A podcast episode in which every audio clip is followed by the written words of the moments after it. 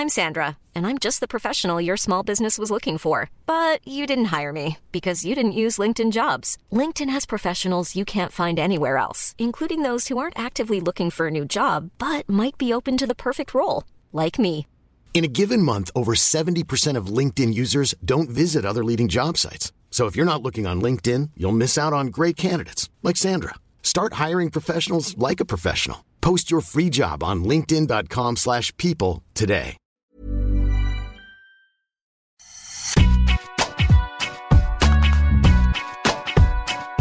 Salut à tous, bienvenue dans Deep Impact, votre podcast tennis à retrouver tous les jours pendant Roland Garros. Je suis Adrien Yo et à mes côtés aujourd'hui, il a versé sa petite larme au moment des adieux de Joe Wilfried Songa. Il a eu froid aussi sur la terrasse d'Eurosport Tennis Club. Arnaud Di Pasquale. Salut Deep. Salut Adrien, salut Laurent, salut Bertrand. Salut. Ses côtés, euh, lui, a frôlé le forfait. Il a pris un coup de froid lundi. Il a dû rester chez lui pour euh, couvrir le tournoi mardi. Salut Laurent. Salut Adrien, salut Arnaud, salut Bertrand. Ça va mieux, ça va mieux. Je Et pour les forfait. accompagner, lui, il a repris des forces hier. Il est prêt à dégainer aujourd'hui ses plus belles punchlines. Bertrand Millard. Salut Bertie. Salut à tous les trois, euh, en pleine forme, euh, en direct de Roland Garros. Une journée pleine d'émotions du côté de la porte d'Auteuil avec le dernier match de la carrière de Joe Wilfried Tsonga. Un joli début de match face à Casper Ruud, deux jeux décisifs, un gagné, un perdu et ensuite ça a été plus difficile mais qu'importe, on a envie de revenir sur la carrière de Joe. Qu'avez-vous envie de retenir de sa carrière? On en parle dans la première partie. On enchaînera avec Hugo Gaston, euh, vainqueur d'Alex de Minor en 5-7 à l'issue d'un match euh, euh, assez incroyable qui se termine au super tie-break dans une ambiance de feu. Bah, on en parlera de, ce match et du Gaston qui, qui aime ces ambiances parisiennes pour toujours y briller. Et puis on terminera avec le match qui opposera mercredi Novak Djokovic au Slovaque Alex Molkan. Jusqu'ici, rien d'incroyable, mais en revanche, quand on sait que depuis quelques semaines, Molkan est coaché par Marianne Vajda, le coach historique de Djokovic, avec qui il a rompu en mars dernier, cela pose quelques questions, et notamment comment Djokovic va aborder ce match au niveau mental. Voilà, vous avez le programme de Deep Impact. Je vous rappelle que ce podcast est à retrouver sur toutes les bonnes plateformes d'écoute, euh, Acast, euh, Apple Podcast, Deezer, Spotify. N'hésitez pas à vous abonner et comme ça vous recevrez les nouveaux épisodes directement sur votre smartphone. Et n'hésitez pas à venir interpeller euh, nos intervenants euh, du jour sur Twitter. Ils se feront un plaisir de vous répondre. Allez, Deep Impact, c'est parti. 18 titres, dont 2 Masters 1000, 68% de victoires en carrière. Voici quelques stats qui se sont affichés sur les écrans du cours Philippe Chatrier lors de la vidéo hommage à Joe Wilfried Tsonga. Car ça y est, Joe a joué son dernier match, une fin de match où il faut le dire, nous avions tous euh, un peu les yeux humides. Bertrand, toi qui étais euh, sur place, raconte-nous déjà en quelques mots cette cérémonie avec euh, plein d'anciens joueurs, sa famille, tous ses coachs depuis qu'il a commencé le tennis. C'était assez émouvant quand même. Oui, alors autant on avait été euh, assez surpris à Monte Carlo du, manque de cérémonie pour la, semaine de l'annonce de sa retraite, euh, où il n'y avait vraiment eu pas grand-chose. Surtout, il avait joué en dernier match, c'était très tard, euh, il n'y avait plus personne, il faisait froid, enfin, c'était pas, pas exceptionnel. Autant là, je trouve que Roland Garros a très bien réussi son, hommage. De part déjà la densité de, de personnes importantes pour lui qui sont venues sur le cours, à commencer par tous ses coachs. Ça génial d'avoir été chercher jusqu'au premier coach qu'il a eu quand il était gamin. Euh, Pour eux, c'est super déjà d'être sur le cours central avec Joe, et pour lui, c'est super aussi. Donc ça, c'était vraiment top. Qui est les quatre mousquetaires de cette génération? Très, très bien aussi. Gilles Simon aurait pu jouer à ce moment-là. Finalement, il avait, euh, il n'avait pas encore commencé son match et Richard aussi avait fini. Donc, euh, très, très sympa d'avoir eu ça. La famille, euh, sa femme, ses enfants, ses potes. je trouve que tout ça a été très bien réussi. Et les messages aussi de Les messages, alors, bien sûr, alors, Nadal, le top 3, Murray, hein, il a battu le même- top 3 dans sa carrière et là, il a eu le top 3, effectivement. Il a même eu le top 4. on a eu le top 4, hein. même ce qu'avait Big dit aussi Murray, c'est vrai. Donc le top 4, c'est très très bien réussi aussi. Donc euh, parfait jusque-là. Après, lui avait décidé d'écrire un mot et d'écrire comme un discours, en fait, un peu sur ses adieux. Et ça, c'est un peu mon regret. Alors évidemment, c'est son choix à lui, mais du coup, ça venait un peu moins du cœur que si, même si ça avait été plus imparfait, mais avec euh, de l'improvisation, je pense que ça aurait peut-être été plus fort parce que là, il a lu sur un ton qui était bah, un peu, un peu monocorde, euh, et des choses qui étaient sympas, mais qui auraient peut-être été encore plus sympas s'il n'avait pas été, s'il n'avait pas été lu justement. Donc c'est un peu, à mon avis, la partie qui m'a un peu déçu de l'hommage, c'est finalement la partie où il parle, mais sinon, très très réussi. Puis tu as dit, Adrien, tu as parlé un petit peu du match. Je ne sais pas si on y reviendra, mais quand même, euh, quel coup du sort et finalement un peu symbolique. Mais... Non, mais c'est pas qu'il y a eu match, c'est qu'il y aurait eu un cinquième set, surtout s'il s'était pas blessé, pas blessé euh, dans ce fameux 12e jeu du, du quatrième, parce qu'au moment où il se blesse, il joue super bien. Il vient de breaker, il mène 6-5. En fait, il, se blesse, il se blesse, Bertrand, sur le coup droit qui lui donne le break. Ouais, c'est ça. Vraiment sur ce point-là. Et c'est vrai que sur le ralenti, on le voit très bien.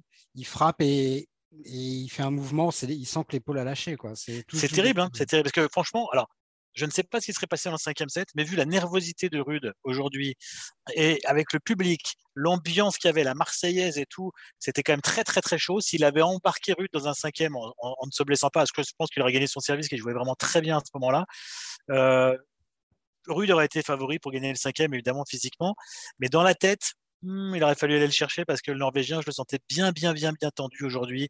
Pas très bon en revers, beaucoup de fautes. Euh, et, et Tsonga euh, fait son meilleur match depuis très, très longtemps aussi. Comme si, je pense que les matchs d'avant, il voulait pas se blesser. Il, fallait qu'il puisse jouer ce match. Donc, euh, il n'a pas très bien joué les tournois d'avant parce qu'à mon avis, il s'est un peu ménagé quand même. Et puis là, aujourd'hui, il pouvait tout lâcher. C'était le dernier de toute façon. Donc, euh, quitte à se blesser, c'est ce qui s'est passé finalement. Mais, peu importe. on retient pas ça finalement. non, peu importe. Mais c'est dommage parce qu'un petit 5 set. Mais en tout cas, il a fait son match. Moi, je trouve que c'est bien. 4 heures de jeu quasiment. Il sort sur un match réussi. Moi, je trouve ça mieux quand même que de partir sur un triple 6-2, par exemple. Ah ouais, et, carrément. Euh, ah oui, et, et, voilà, et ça a failli partir sur un cinquième. Donc, euh, non, vraiment, dans l'ensemble, c'est vraiment réussi, cette sortie. Ouais, puis je trouve que, je trouve que cette fin avec une dramaturgie folle et les, bah, il mène 6-5, il sert pour le 7 et derrière il fait plus un point. Il reste 11 points, il va tous les perdre. De toute façon, il ne peut plus jouer au tennis.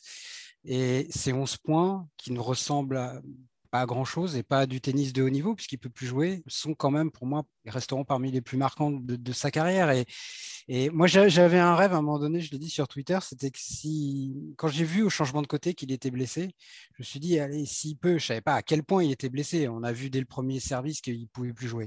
Mais s'il avait réussi à gagner ce set, qu'il nous fasse une sortie, ça va te parler, Bertrand, à la Connors contre Chang, où il gagne le premier point du cinquième set. J'y étais. Et il s'arrête. Ça, c'était la, la, classe absolue d'une certaine manière.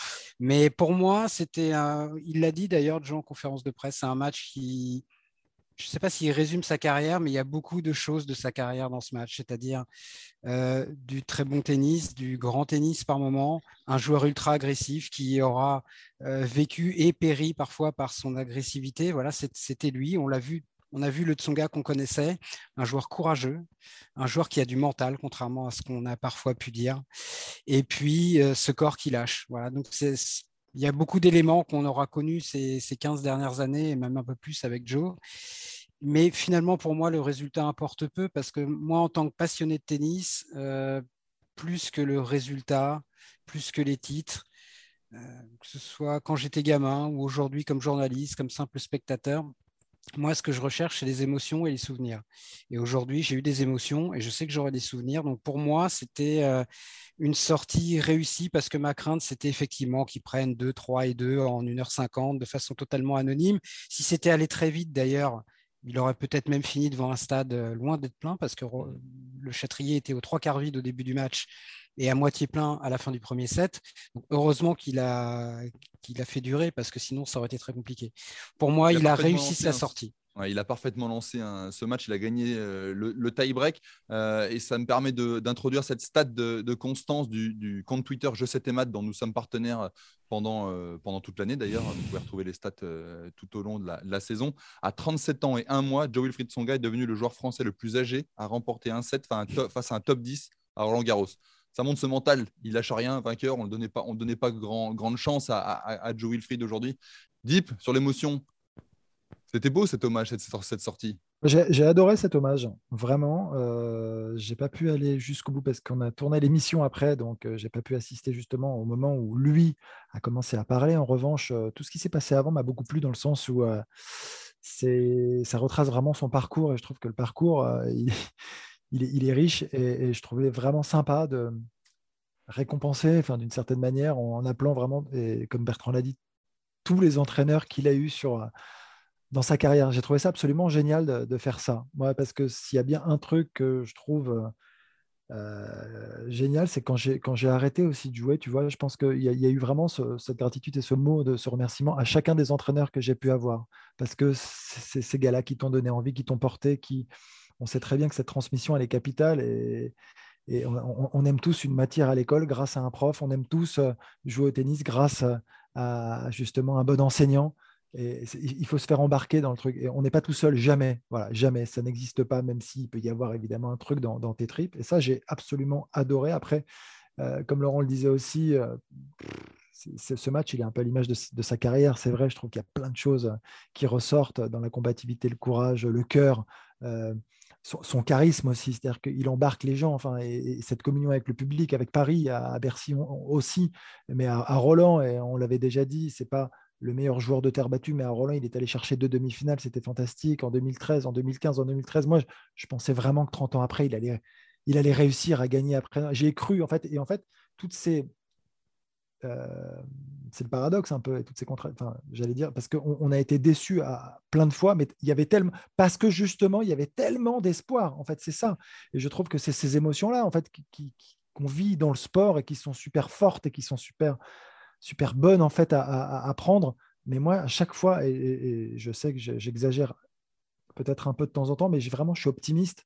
Quand, quand il y a eu cette génération qui s'alignait, je me disais franchement, c'est possible, j'y crois. Et j'ai cru, voilà, je vous le dis, et c'est pas du bluff, là, je suis pas en train de vous raconter n'importe quoi, vraiment. Et quand Joe arrivait en quart et en demi, parce qu'il en a fait, euh, il a fait quoi, 6 je, oui. je, me disais vraiment que c'était possible. Et, c'était génial en fait d'être dans cette position en deuxième semaine de Grand Chelem et de se dire waouh, encore deux matchs. Alors oui, c'est c'est encore très très loin, les marches sont de plus en plus hautes et de plus en plus dures à gravir. Mais il y avait ce truc-là, j'ai trouvé ça mais fantastique et, j'ai kiffé, voilà, j'ai kiffé et je l'ai eu aussi euh, de très près. J'ai ce souvenir aux Jeux Olympiques à Londres où j'étais euh, chef de délégation et il est allé chercher une médaille d'argent en double euh, avec Michalora, c'était génial. En fait, il a ce leadership un peu naturel quand même. Il, a, il, a, il, a ce truc, il embarque les, copains de par, je sais pas, sa stature, son physique, sa puissance. Il est volontaire, il, est, il était, enfin, il était enfin, ambitieux. il a marqué quand même une génération.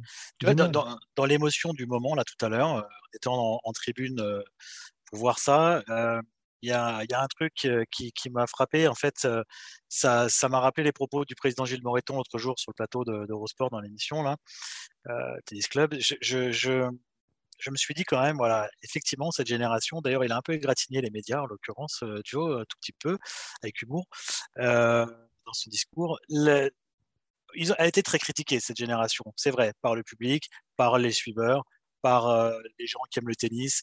On disait tout le temps, euh, parce qu'il gagnait pas de grand chelem, soit lui, Richard, euh, Gaël, Bouchit.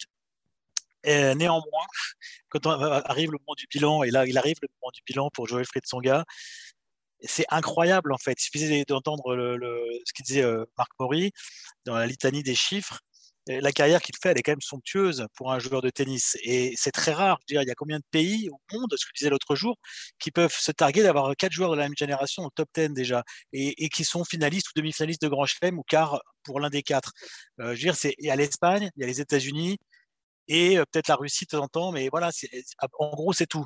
Donc, c'est quand même énorme ce qu'a fait cette génération, et ça n'a pas été, je pense, vu à, sa juste valeur, la carrière d'un joueur de son gars, quand on voit qui il a battu en Grand Chelem, quand on voit qu'il a battu un Federer en étant mené 2-7-0 à Wimbledon, s'il vous plaît, quand même, sur le central, qu'il a battu un Djokovic, un Nadal à qui il a, il a mis la plus grosse rousse de sa carrière en demi-finale de Grand Chelem quand même à l'Open d'Australie. Il a gagné des Masters 1000. Il a été finaliste en Grand Chelem, c'est énorme. Et on s'en est pas. Masters. Et, et, finaliste du Masters. Et on s'en est pas bien rendu compte parce qu'il y avait les trois monstres. Mais c'est énorme. Et là, on s'en rend compte. Enfin, je pense que les gens s'en voilà. Et dans l'émotion du moment, je me suis dit, mais qu'est-ce qu'on perd? Mais en fait, on perd des mecs là. Enfin, un premier sur les quatre, mais qui ont fait des carrières énormes.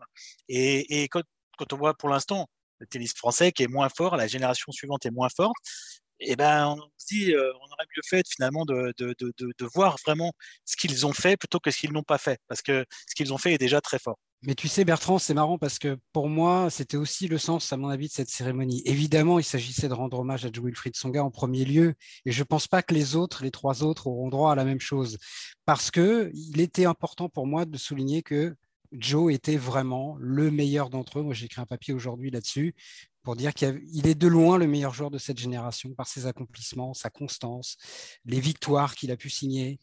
Et d'une certaine manière, le fait que mon fils euh, Gasquet, Simon soient là, bah, c'est un peu comme euh, ils enterrent tous leur propre jeunesse et nous, on enterre tous cette génération qui.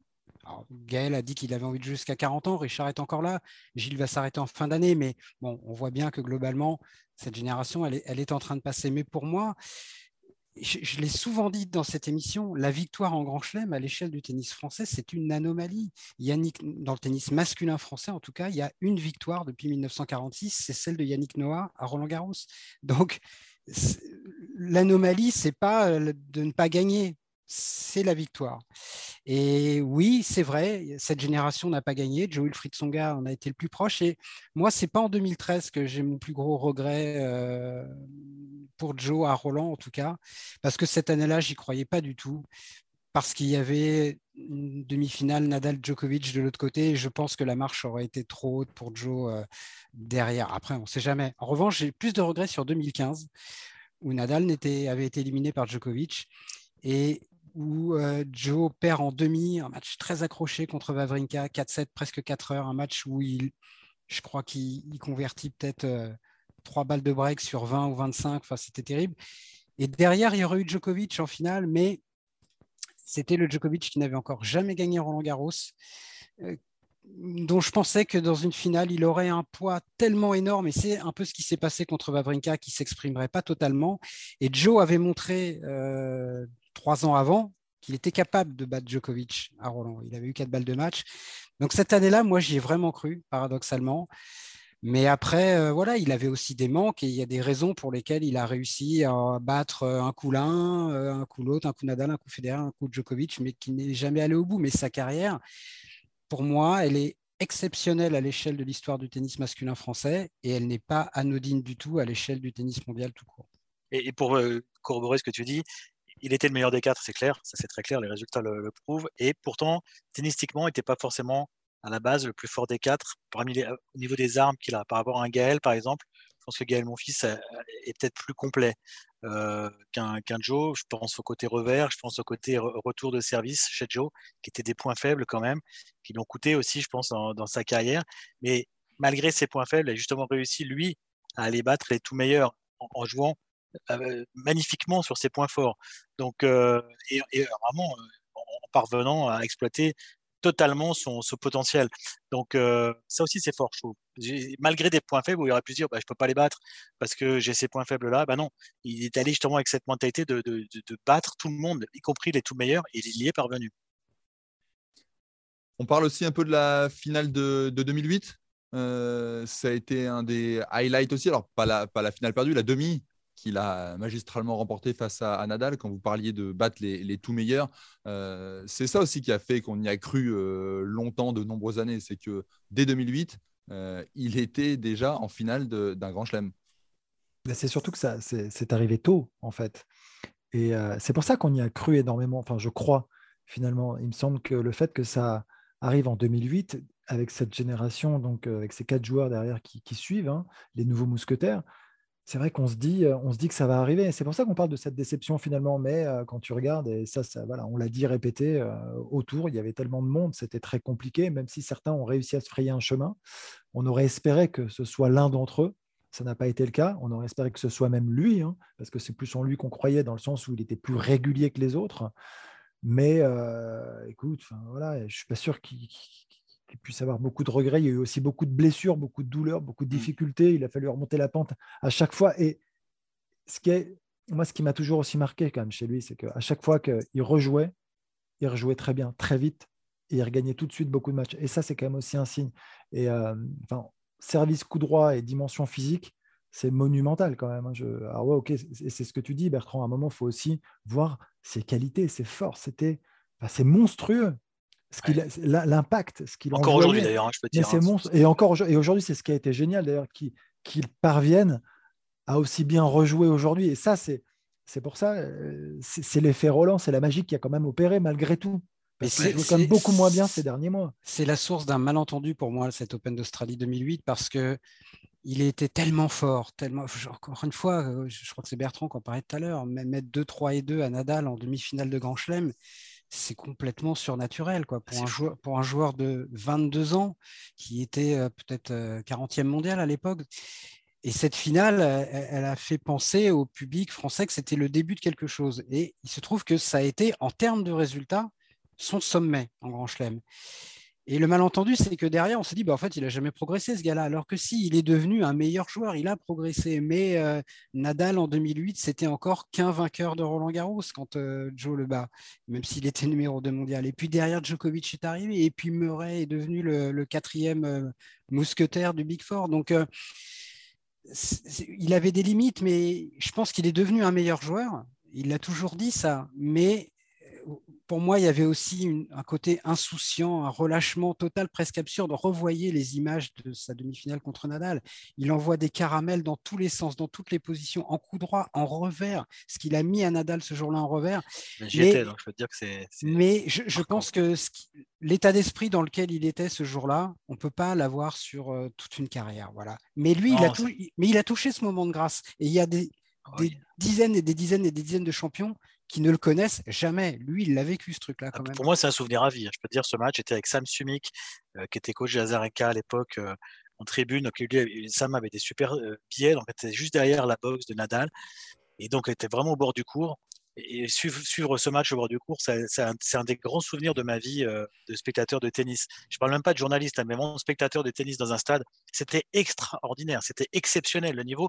Et Nadal, j'ai jamais vu comme ça. J'ai jamais vu Nadal sans aucune solution, se tournant tout le temps vers son clan. En plus, on était juste derrière, donc vous voyez qu'il parlait avec Tony Nadal et tout, avec euh, Carlos Costa. C'était, euh, il était perdu. Et, je me suis dit à un moment donné, oui, bah, un 7, oui, deux 7, ouais, mais il va pas faire. et, il a fait les trois, et c'était hallucinant le niveau de jeu. Moi, c'est un moment et comme tu l'as dit, c'était vraiment euh, hors du temps. C'était un truc euh, qui arrive une fois dans une carrière et ça s'est passé en 2000 Grand Chelem face à un joueur comme Nadal. C'était euh, exceptionnel. Et juste un mot pour le côté patron dont tu parlais, Laurent. Je suis complètement d'accord. c'était vraiment un patron. Moi, j'ai été sur quelques matchs de Coupe Davis, notamment en Argentine, où il était vraiment le numéro un français à l'époque. Et je pense qu'Arnaud va, pouvoir nous, confirmer ça. Mais pour moi, c'était le boss en, en Coupe Davis aussi. Tu sentais effectivement par son aura, par, le, par son classement bien sûr, mais par son aura et tout par rapport aux autres, que c'était quand même le boss de cette équipe et qui, voilà, si quelqu'un devait prendre la parole, que tu sais que, c'était, que ça allait être lui et pour les coups de gueule, que ça allait sûrement être lui aussi. Mais ça va au-delà, c'est, quelqu'un qui parlait pas beaucoup. Mais en revanche, quand il parlait, euh, c'était. Euh, on l'écoutait. on l'écoutait, c'était pour dire des choses euh, voilà, importantes, intéressantes. Et c'est pour ça que je parlais de leadership un peu naturel. Tu vois, tu as ces gens justement qui n'ont pas besoin, je pense, de parler beaucoup et, encore moins fort d'ailleurs, et qui se font entendre beaucoup plus que, d'autres euh, qui font que jacter. Et je pense que lui faisait vraiment partie de ces, bonhommes. Euh, et, en Coupe Davis, il a très très vite pris cette place avec la volonté d'aller chercher euh, le saladier, évidemment. évidemment. Et un, dernier mot, moi, sur un accomplissement dont on n'a pas parlé, qui peut-être pour moi est le plus grand exploit de sa carrière, même si ce n'est qu'en deux sets gagnants, c'est son titre à Toronto en 2014. Parce, parce, que ce. Comment? À Toronto. Toronto, absolument. Et l'enchaînement des victoires contre Djokovic, Murray et Federer, oui, ce n'était qu'en de sept gagnants et probablement qu'il n'aurait jamais réussi à le faire et il ne l'a jamais fait en Grand Chelem. Mais quand même, c'était un sacré truc, ça. Et pour moi, c'est plus fort que sa victoire à Bercy, même si celle à Bercy a sans doute davantage marqué évidemment le public français. Mais c'était très, très, très fort, ça en se remémorant toutes ces euh, belles victoires qui effectivement euh, de belles images nous sont revenues en tête et que nos yeux se sont humidifiés au moment de l'hommage à Joe Wilfried Songa, euh, on a envie de dire merci à Joe évidemment, pour tout ce qu'il a accompli. Euh, voilà, c'est triste en quelque sorte. En même temps, on a envie de garder les bons moments. non, c'est pas triste. C'est ah, il y a toujours un petit pincement au cœur. Il y a quelque oui, chose. Oui, mais c'est naturel. Voilà, les, personnes... je, trouve, plus triste actuellement en fait de voir certains joueurs qui sont encore sur le circuit, qui galèrent avec leur niveau de jeu, comme Tim ou euh, malheureusement, comme Vavrika, quand on sait à quel niveau il a joué, tu vois qu'il est un peu plus en difficulté en ce moment, en espérant que cela va revenir. C'est plus triste que de voir un joueur finalement qui avait annoncé sa fin de carrière et qui, le jour de sa fin de carrière, sur un match encore de sacrée qualité face à un top 10. On est d'accord. Un autre qui nous a fait rêver aujourd'hui, on va en parler tout de suite dans la deuxième partie, c'est Hugo Gaston.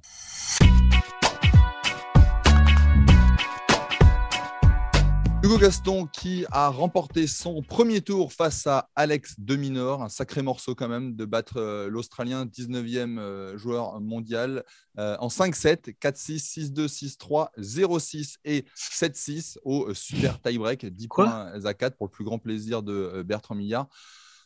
Hugo Gaston qui passe, c'est un Français de plus et c'est une victoire marquante. Laurent, battre Deminor, c'est quand, même, quand même une sacrée perf. Oui, même si moi j'étais plutôt optimiste, en tout cas sur le. Pour moi, il n'avait pas le pire tirage. Quitte comme tête de série, oui, de Minor, c'est un très bon joueur, mais pour, un Gaston à Roland Garros, c'est sachant comment il peut être performant euh, dans un rendez-vous comme ça devant le public français, moi j'étais convaincu qu'il ferait, euh, il avait une chance de passer. Euh, après, il a fait un match à la Gaston, hein, c'est-à-dire avec un peu fou. Euh, je ne sais plus combien il y a eu de breaks, je crois 10 ou 11 de chaque côté. Il mène de 7 à 1. déjà, il mène 3-0, je crois, dans le premier set. Il perd deux, échanges de, deux échanges de break à la fin du cinquième, déjà. Juste Ne sois pas impatient, ne sois pas impatient, Et il mène de 7 à 1. Derrière, il prend euh, un bouillon terrible. Il prend 6-0 dans le quatrième, puis il est breaké d'entrée dans le cinquième. Il revient. Il sert deux fois pour le match à 5-4 puis à 6-5 pour se refaire débreaker euh, à nouveau. Et puis ce super tie-break euh, qui, lui permet d'aller chercher la victoire. Ben voilà, pour moi, Hugo Gaston, euh, on disait tout à l'heure que Joe Wilfried Songa n'était pas un joueur de terre battue, mais c'était un joueur de Roland Garros. Hugo Gaston, c'est pas encore un joueur de top niveau sur le circuit au quotidien, semaine après semaine. En revanche, ce n'est pas un joueur qui fait bon prendre à Roland ou à Bercy. Ça, c'est clair maintenant. Et je pense que là, vraiment, on n'est plus sur du one-shot. Et quand on voit les joueurs qu'il a battus euh, en, un an et demi à Roland Garros, c'est plus Bercy l'année dernière, c'est-à-dire Alcaraz, c'est-à-dire Wawrinka, qui était, qui était quand même encore à un très bon niveau, de mineur aujourd'hui. Euh, voilà, il aime ça, clairement. C'est un peu ce qu'on disait hier de Corentin Moutet, c'est-à-dire on aimerait tellement voir ces joueurs-là dire, si Hugo Gaston il jouait toute l'année comme il joue à Roland ou à Bercy, euh, il serait dans le, top 20 tranquillement aujourd'hui. Donc, euh, d'un certain côté, c'est très bien pour lui parce que c'est la plus grande scène médiatique pour le grand public. Et donc, euh, voilà, tant mieux. C'était un match un peu fou, beaucoup de hauts, beaucoup de bas. Mais euh, bon, ça fait du bien aussi parce que mine de rien, euh, il n'y a pas beaucoup, beaucoup de Français dans le tableau masculin qui avaient passé le premier tour. Je crois qu'on va être à 4 maintenant, si, si je ne me trompe pas. Mhm. Donc c'est une très bonne chose pour lui et pour, pour le tennis masculin français. Bertrand, t'aimes bien toi ce genre aussi de, de retournement euh, avec le public qui, Surtout au super tie-break à la fin. Ça, Surtout au super tie-break, ça c'est ce que tu adores. C'est grâce à ça qu'on peut en parler parce que mais Je vais vous dire un truc, Laurent, euh, Laurent il se moque de moi, mais Laurent à 7-4, il nous a dit euh, Gaston a gagné. Donc, euh, ah, c'est moche. C'est dire s'il n'a pas bien. Il, il a balancé, c'est moche. il n'a pas encore tout à fait intégré la nouvelle règle du super tie-break. Ah, hein. mais moi, je suis contre le super tie-break. Ah, je sais bien, c'est pour ça. Je, vois que tu, tu l'as occulté ta mémoire. T'es tellement contre que tu as oublié qu'il ah, existait. j'ai fait un rejet, ouais, complètement. Moi, si, si, je, je m'attendais à avoir du 15-0. Tu vois, j'ai pas compris pourquoi on disait 1-0. Bon, bref. Donc, euh, non, j'aime bien ce genre de match, oui, bien sûr. J'aurais souhaité que ça n'aille pas au tie-break. ça, vous le savez déjà. Un petit 12-10 au cinquième, là, c'était bon. Ouais, mais on n'aurait euh, pas pu en parler parce que ouais, ça n'a pas fini à temps. D'accord, mais bon, c'est pas grave. C'est pas le plus, le plus important. Mais euh, effectivement, c'est comme l'a dit Laurent, en fait, c'est je sais pas si c'est un joueur, un joueur de tournoi français, mais c'est un joueur de tournoi parisien. À Paris, il est un joueur, Hugo Gaston. C'est incroyable. Pas, français, parce qu'à Lyon et à Bordeaux, il a perdu au premier tour. oui, c'est ça, c'est vraiment à Paris. Bah, parce que c'est pas des euh. tournois, c'est gros pour lui. Je pense qu'il aime les gros tournois, les grosses scènes, les, gros, grosses ambiances. Attention, ah ouais, l'ambiance bah, à Bercy a été gigantesque. Ah oui, mais à part à Roland et à Bercy, tu joues pas devant 15 000 personnes. Ah voilà. Et là, elle était, là, l'ambiance, euh, là, je suis sur le central, on entendait d'ici euh, l'ambiance du, anglais. Donc, oui, oui, j'aime bien ce genre de match, bien sûr. J'aime bien son jeu aussi c'est un joueur atypique, un gaucher, joueur atypique, beaucoup d'amortis. Il rend fou. Un peu, euh, un peu comme, c'est pas le même jeu, mais je veux dire, comme Schwarzman, il a cette capacité à beaucoup breaker. Il se fait breaker évidemment parce qu'il n'a pas un gros service de par sa petite taille comme, comme l'Argentin, mais il a cette capacité à breaker tout le temps aussi. C'est ça qui est sympa avec ces joueurs-là, c'est que ça, ça, rend le tennis atypique. Quand tu as plein de breaks dans un match, euh, une vingtaine de breaks dans un match, c'est totalement, euh, c'est très rare, c'est un peu absurde, et donc on aime bien effectivement ce genre de scénario, de scénario, pardon, comme il y a eu à la fin aussi là, les, les des breaks, des breaks en fin de cinquième, c'est très marrant. Et puis il a une qualité, là, je parle pas de tennis, mais il a une qualité réelle, c'est qu'il emmène le public avec lui. Ah il a un charisme pour emmener le public avec lui qui est dingue et ça marche à chaque fois. Ça, il faut savoir le faire aussi. Ce c'est pas tous les joueurs qui ont ça. Ah, il se passe un truc avec lui, clairement. Il se passe toujours un truc avec lui. Et, c'est et là, il est encore jeune. Il n'a pas encore eu de super résultats, comme l'a dit Laurent. Mais dans ses résultats en Grand Chelem, il y a déjà quelques matchs euh, plus que marquants, hein, que ce soit celui contre Vavrinka, celui contre Tim, celui bah, contre Dominant maintenant, celui contre Alcaraz à Bercy, contre Medvedev. Ça fait quand même déjà pas mal de, je vais pas dire de monuments, c'est beaucoup trop fort, mais de matchs quand même dont on se souvient. Et si on se souvient de matchs, bah, c'est que le joueur a un truc euh, particulier. Mais, c'est vraiment la dichotomie, euh, juste, pardon Arnaud, c'est la dichotomie entre ça et le reste de ses performances sur le circuit qui, qui je sais pas si ça pose problème et qui interpelle quand même. Arnaud? Non, j'allais dire, mais les gens l'adorent.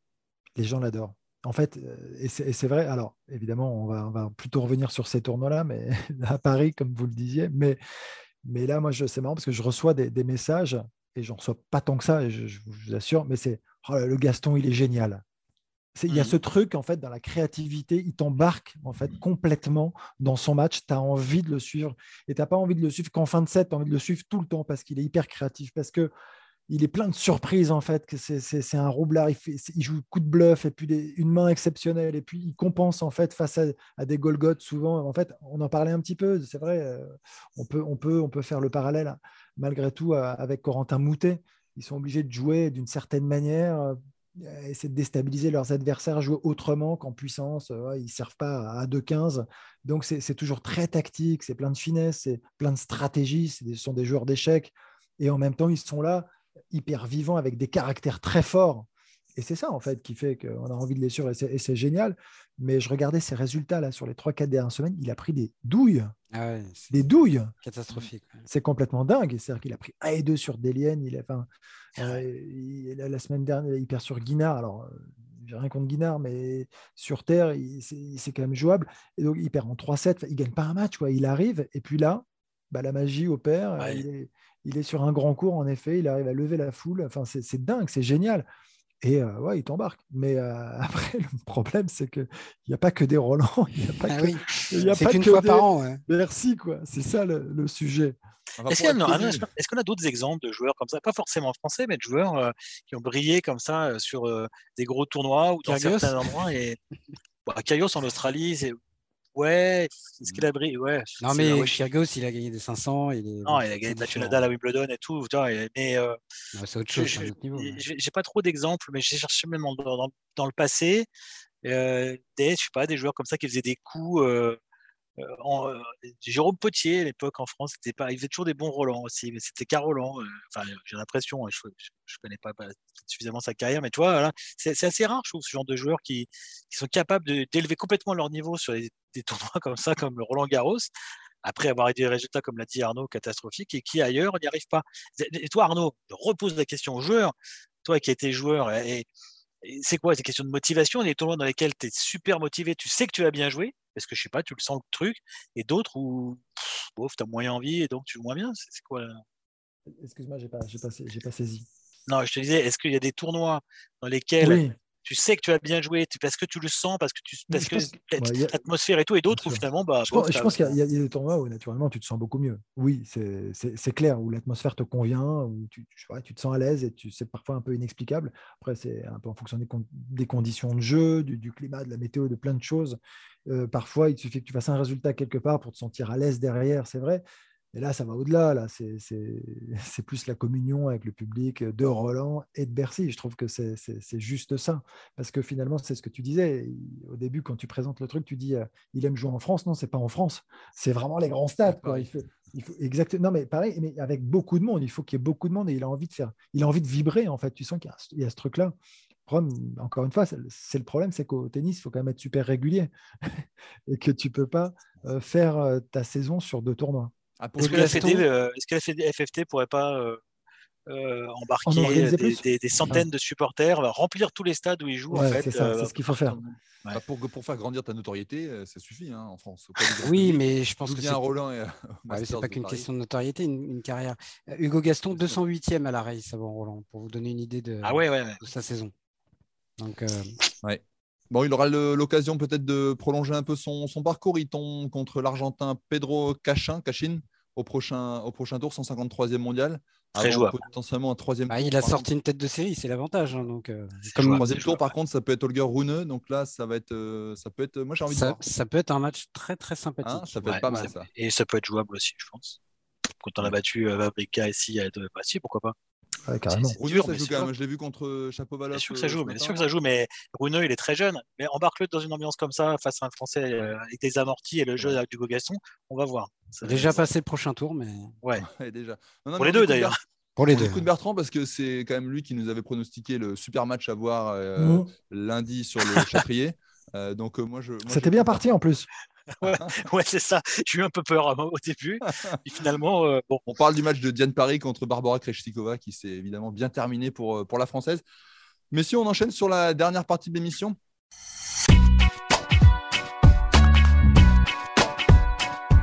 Novak Djokovic affronte le Slovaque Alex Molkan mercredi en troisième rotation sur le Suzanne Langlaine. Jusqu'ici, rien d'incroyable, me direz-vous. Mais depuis quelques semaines, le Slovaque est entraîné par Marianne Vajda, le coach historique de Djokovic, avec qui il a rompu en, mars dernier. Alors évidemment, cela pose quelques questions. Djokovic euh, en, a parlé, Laurent s'est exprimé dessus. Comment Djokovic va-t-il aborder ce match? Pas facile pour lui. C'est moi? Oui, c'est toi. Oui, d'accord.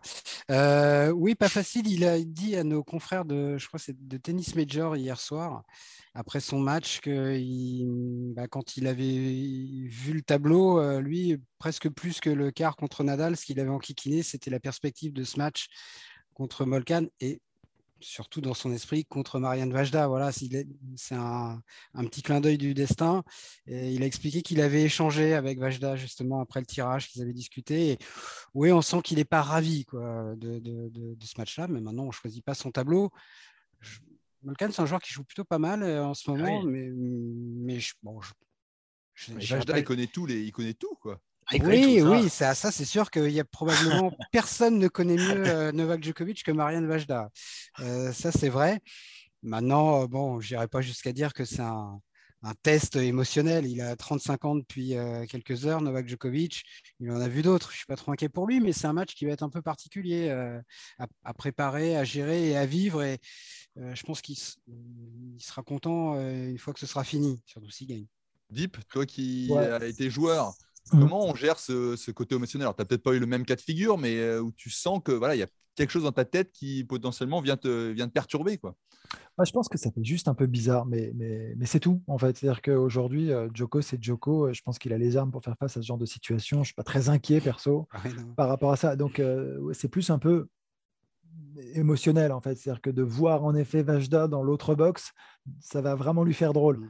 Après, euh, comme l'a dit Laurent, je pense que c'est l'histoire de quelques minutes. Euh, il va faire son match focus euh, concentré et à la fin du match, je pense qu'ils iront quand même, j'imagine, se prendre dans les bras l'un et l'autre. Enfin, je, suis pas très. Enfin, mais il y a un truc un peu, voilà, un peu bizarre. Oui, en effet, comme tu dis, Adrien, il, sait tout de lui, mais malheureusement, c'est pas suffisant.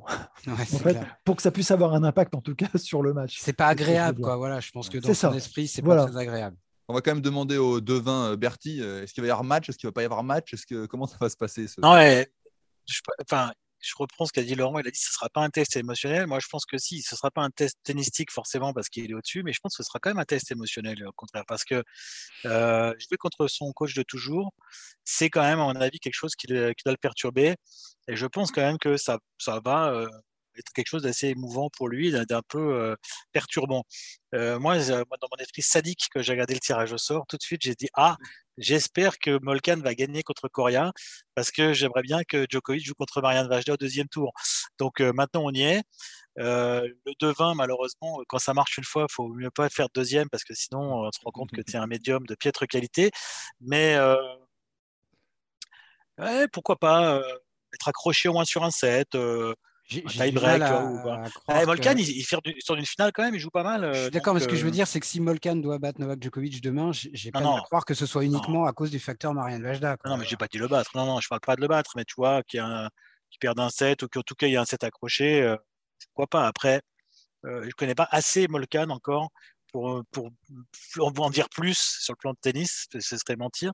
Mais voilà, Djoko, évidemment, ultra favori, mais il y a un petit truc dans ce match. Moi, j'ai envie de voir un peu quand même, euh, parce que c'est pas anodin. C'est pas un coach qu'il a eu pendant deux ans, c'est un coach qu'il a eu euh, ah tous ses grands le coach de sa vie. C'est le coach de sa vie, donc euh, donc c'est intéressant. On suivra ça en troisième rotation, je le disais, sur le Suzanne Langlen mercredi. Merci messieurs pour cette émission.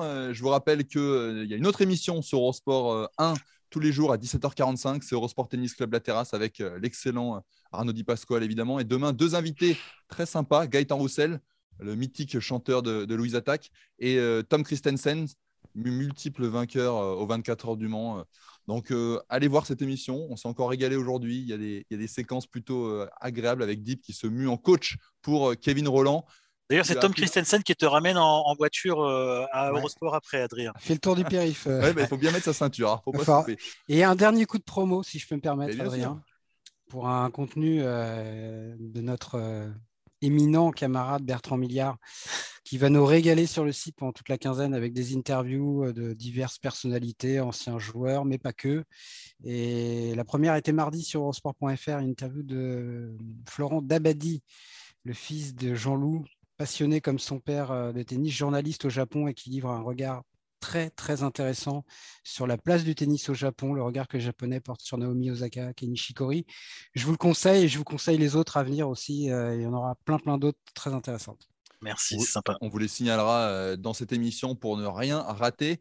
Merci à vous. Je vous rappelle que ce podcast est à retrouver sur toutes les bonnes plateformes d'écoute, Deezer, Spotify, Acast, Apple Podcast. N'hésitez pas à vous abonner. Comme ça, vous recevrez les nouveaux épisodes directement sur votre smartphone. Moi, je vous dis à demain. Et si vous avez le temps, n'oubliez pas d'aller taper la balle. Allez, salut. Ciao, merci. Salut, ciao, merci.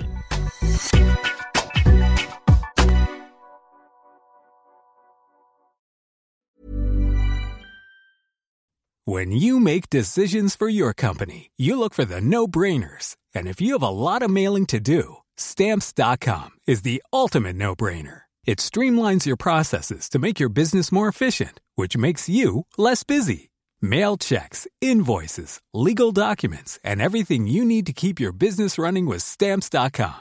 Seamlessly connect with every major marketplace and shopping cart Schedule package pickups and see your cheapest and fastest shipping options from different carriers with rates up to 89% off USPS and UPS rates. And with the stamps.com mobile app, you can take care of mailing and shipping wherever you are. Make the same no-brainer decision as over 1 million other businesses with stamps.com. Sign up with code program for a 4-week trial plus free postage and a free digital scale. No long-term commitments or contracts.